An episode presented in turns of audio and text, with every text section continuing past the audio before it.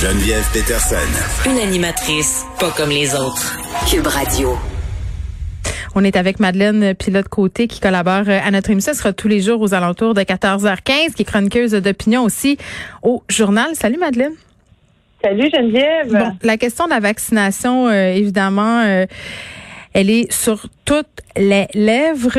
On se demande euh, comment ça va être plus efficace. Si on nous a dit que ça serait plus efficace ici, euh, comment ça se passe à travers le monde aussi, parce qu'on regarde beaucoup ce qui se fait ailleurs. Mais là, euh, un truc qui est quand même assez intéressant par rapport à la mutation du virus, parce qu'on avait très, en tout cas, moi, j'avais très peur de ça. Je me disais, si on découvre un vaccin efficace pour cette souche de COVID-là, là, on en a une autre, est-ce qu'il sera aussi efficace? Puis là, ça a l'air que oui. Oui, c'est ça, exactement. Euh, le, le, le, vaccin serait efficace contre les nouveaux variants qu'on a mm. découverts, euh, les nouveaux variants britanniques et sud-africains. Donc, ça semble efficace. C'est sûr qu'on n'a pas fait beaucoup de tests. Là, euh, présentement, ça a été testé sur 20 personnes qui avaient reçu le vaccin. Puis on dénote aucune réduction dans l'activité de neutralisation du virus. C'est sûr qu'il n'y a pas beaucoup de résultats sur lesquels se baser jusqu'à maintenant, mais c'est encourageant parce que c'est pas des mauvaises nouvelles. on peut s'en réjouir, on a besoin un peu de positivisme ces temps-ci. Fait que le vaccin semble avoir une efficacité contre les variants. Et puis, il y a aussi le laboratoire de BioNTech, celui qui a créé le vaccin Pfizer, qui dit qu'il sera en mesure de créer des nouveaux vaccins aussi contre les variants, et ça en six semaines. Donc, si on a affaire à des nouveaux euh, variantes du virus, ben mm. effectivement, on va pouvoir les, euh, les, les contrer avec des vaccins en six semaines. On se pose beaucoup de questions sur la façon dont la campagne de vaccination euh, va au Canada, au Québec plus particulièrement, puisque évidemment ça nous concerne. Mais ailleurs dans le monde, euh, débuter la vaccination peut-être avant nous ont accès à plus de doses. Euh, ils sont quand même un peu en avance sur nous. Est-ce que tu peux euh, me parler de la question des réactions allergiques? Parce que on le sait, là, moi, il y a un texte hier qui est sorti dans différents médias où on disait qu'une fois sur 100 000, il y avait une réaction allergique sévère au vaccin. Ben, en fait, pour ce qui est des réactions allergiques, il n'y en a pas beaucoup. Là. Oui, on voit des articles. Les médias aiment ça, dénoter des, des, des petites choses qui se sont mal passées avec le vaccin. Mais ce qui est important de savoir, c'est que c'est souvent des, euh, des, des, réactions allergiques euh, avec des allergies qui étaient inconnues de la part des patients qui reçoivent le vaccin. Donc, euh, quand on connaît comme tout le, passé médical des vaccins, c'est plus c'est plus efficace pour prévenir ce genre de réaction-là. Mais il n'y en a pas beaucoup. Puis je pense qu'il peut en avoir aussi pour d'autres vaccins. Donc, faut pas s'inquiéter pour ça. Là, c'est pas alarmant. Et là, au Canada, on dit qu'on va accélérer la cadence au niveau de la vaccination? Oui, euh, effectivement, c'est jeudi soir, donc hier soir, pendant l'appel hebdomadaire avec les premiers ministres, que Justin Trudeau euh, a annoncé que dans les prochaines semaines, il va y avoir plus de doses fournies aux provinces et il était temps, on en manque, on en veut, on est prêt à vacciner au Québec. On en parle beaucoup, M. Legault en parlant en conférence de presse. Hmm. Donc, euh, aussi, les provinces vont pouvoir demander de l'aide supplémentaire à la Croix-Rouge, à l'armée canadienne. Puis d'ici fin janvier, on devrait avoir reçu à peu près 1,2 million de doses au Canada qui est pas assez là aussi pour vacciner euh, au moins 70% de la population. Mais tranquillement, pas vite, euh, on va atteindre euh, les seuils, on espère d'ici la fin de l'année. Et là, il y a les pharmaciens qui veulent aider à la vaccination. D'ailleurs, on en aura un tantôt avec nous, un pharmacien d'établissement. mais au, au, jour le jour, ça serait quand même bien de pouvoir aller se faire vacciner dans les pharmacies.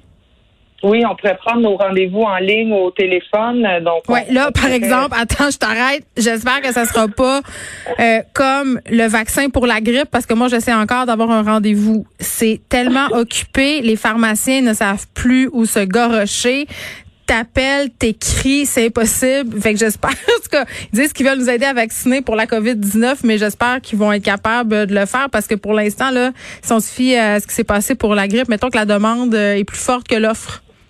Oui, ben pour l'influenza, en deux mois, ils ont réussi à vacciner près d'un million de Je personnes. sais, c'est incroyable. 900 000, oui, c'est ça. Donc, ça pourrait, c'est sûr que de, de mettre les pharmaciens et les pharmaciennes dans l'équation pour vacciner la population, ça pourrait aider. Là. Ils disent qu'ils seraient capables de vacciner 110 000 personnes par semaine. C'est sûr que ça accélérerait le processus.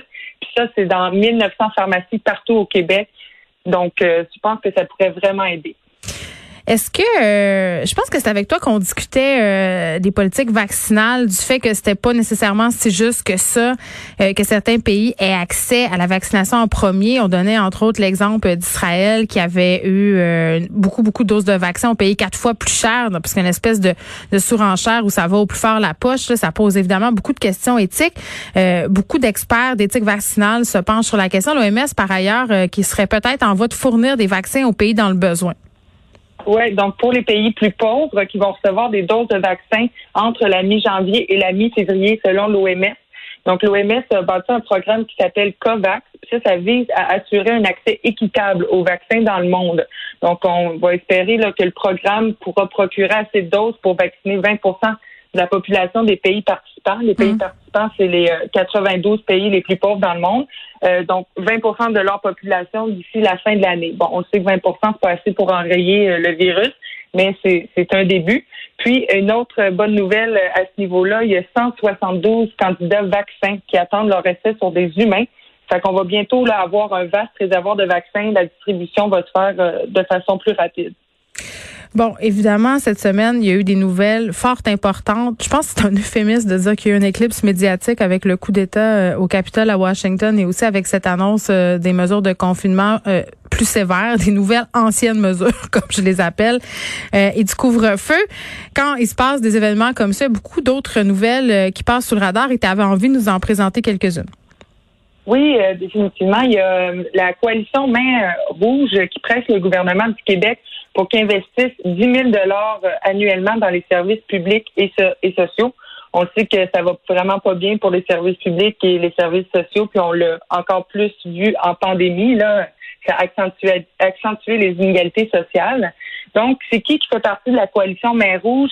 Euh, c'est des organisations sociales, des organisations communautaires, syndicales, féministes puis eux, ils veulent vraiment éviter de ramener le Québec dans l'austérité. Donc, c'est quand même beau de voir qu'on a des regroupements d'organisations sociales qui... Oui, puis on sait que la euh, pandémie a exacerbé les inégalités. Ben c'est ça, tu sais, mais c'est le fun de voir que des gens se regroupent pour qu'effectivement on ne tombe pas en austérité. Là, ce serait complètement euh, dommage pour euh, ce un pour ce qu'on a vécu, puis ce, ce serait pas d'intégrer les leçons qu'on a apprises pendant la pandémie. Fait que le but de ces investissements massifs que eux réclament, ben c'est d'améliorer l'éducation, les soins de santé, les services sociaux. On sait que c'est important, donner plus d'aide aussi aux jeunes avec des besoins euh, particuliers, améliorer l'accès à la justice plus de logements sociaux, on lutte contre la pauvreté, l'itinérance, on protège l'environnement. On a bien des choses à faire. On a du boulot hmm. euh, sur la planche, c'est certain. Euh, je veux que tu me parles d'une entreprise de poupées inclusive euh, qui a vu le jour en décembre dernier. oui, ça c'est vraiment intéressant. C'est deux pères de famille camerounaises qui ont fondé en décembre 2020, donc c'est tout récent, la compagnie IMA, YMMA. Puis ça, ça offre une ligne de poupées euh, notamment des Noirs, des Métis, qui sont inspirés de culture africaine. Donc, c'est vraiment intéressant parce que leur but, là, à ces deux fondateurs-là, c'est de renforcer l'inclusion, de promouvoir la diversité chez les enfants, puis de renforcer leur estime de soi aussi, puis de leur donner confiance, puis les inspirer à développer leur, leur plein potentiel, parce qu'on sait qu'il manque de diversité dans les jouets qu'on offre aux enfants, particulièrement dans les poupées. Mais surtout, les, on a essayé de faire. Moi, ce qui me fait rire, c'est la diversité, la pseudo-diversité chez Barbie. Tu sais, t'as, une Barbie, euh, la typique Barbie, là, blonde aux yeux bleus. Euh, là, on est allé avec toutes ces histoires de, leur donner des métiers qui avaient de l'allure. Ça, c'était, quand même assez cool. Mais quand euh, vient le temps de faire des Barbies, de la diversité, si on veut, c'est comme juste s'ils avaient peint plus foncé. il y a comme aucune caractéristique. C'est juste, ils ont passé comme une espèce d'aérosol, puis là, sont brunes, mais ils ressemblent à des blanches pareilles. Tu sais, c'est ridicule. Ben, c'est ça. Barbie, on a vu aussi que, que, la compagnie a fait des poupées euh, euh, en chaise roulante, des poupées handicapées, mais c'est vrai que c'est, ça conserve toutes les mêmes. Euh, mais toutes les, mêmes, standards. Tu sais, puis c'est ben, plate. Puis j'ai envie de te dire, Madeleine, qu'il va falloir peut-être avoir une réflexion plus profonde parce que tu sais, Barbie a fait aussi une poupée un peu plus chubby et les enfants voulaient pas jouer avec. Moi, ma fille, elle voulait rien savoir de la voir. Puis tu sais, elle était jeune là. C'était juste que dans sa tête, une Barbie, c'est pas ça que ça a de l'air. C'était comme une fausse Barbie. Puis la compagnie euh, que tu viens de nous présenter, IMA, je suis sur leur site internet en ce moment. Les poupées, c'est quand même assez intéressant. Un, elles sont super belles. Euh, les vêtements sont hyper colorés, donc évidemment, ça va plaire aux jeunes filles, mais ils sont pas très chers non plus. C'est 24,99. Euh, habituellement, les poupées, euh, tu sais, Barbie avait quand même une concurrente, une Barbie qui était plus représentative des formes de la femme, mais ça se vendait quand même plus cher. Donc, ça pourrait quand même encourager certaines personnes à se tourner vers ce type de poupée-là. Puis j'ai envie de dire, euh, même si on est des personnes blanches, on peut aussi acheter des Barbie ou des poupées brunes à nos enfants, hein?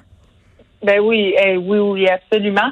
C'est ça, sont offertes en ligne. Vous pouvez les acheter sur le site euh, de l'entreprise. C'est encourageant de voir des entrepreneurs qui, qui débutent leur compagnie, puis même en pandémie. Donc, c'est important de les encourager là, pour euh, donner des beaux cadeaux à nos enfants. J'espère qu'ils vont en vendre euh, une coupe, mais le problème avec ce genre d'entreprise-là, c'est tout le temps de les faire connaître, euh, évidemment, puis de lutter contre l'offre absolument mirabolante de Barbie. Euh, Madeleine, il nous reste une petite minute. on finit avec une bonne nouvelle, OK, parce qu'on a eu notre lot de nouvelles déprimantes. nouveau, nouvelle personne à la tête de l'organisation, de l'OSM, pardon. Oui, c'est Raphaël Paillard qui est nommé à la tête de l'OSM et moi, je, j'adore l'OSM. J'y ai travaillé longtemps. Puis euh, j'aime euh, j'aime vraiment euh, Raphaël Paillard parce que tout le monde se peut plus là. Tout le monde est bien ben, content. On, se peut plus parce que lui, il, est inspirant, charismatique, énergique, brillant. Puis c'est comme ça que, que définit aussi le, milieu de la musique classique. Puis lui, il dirige depuis 2019 l'Orchestre symphonique de San Diego aussi. Donc, ouais, c'est une très bonne nouvelle et les gens sont très contents de le voir. J'espère que ça va redonner un petit coup à l'orchestre. Madame Plate-Côté, merci.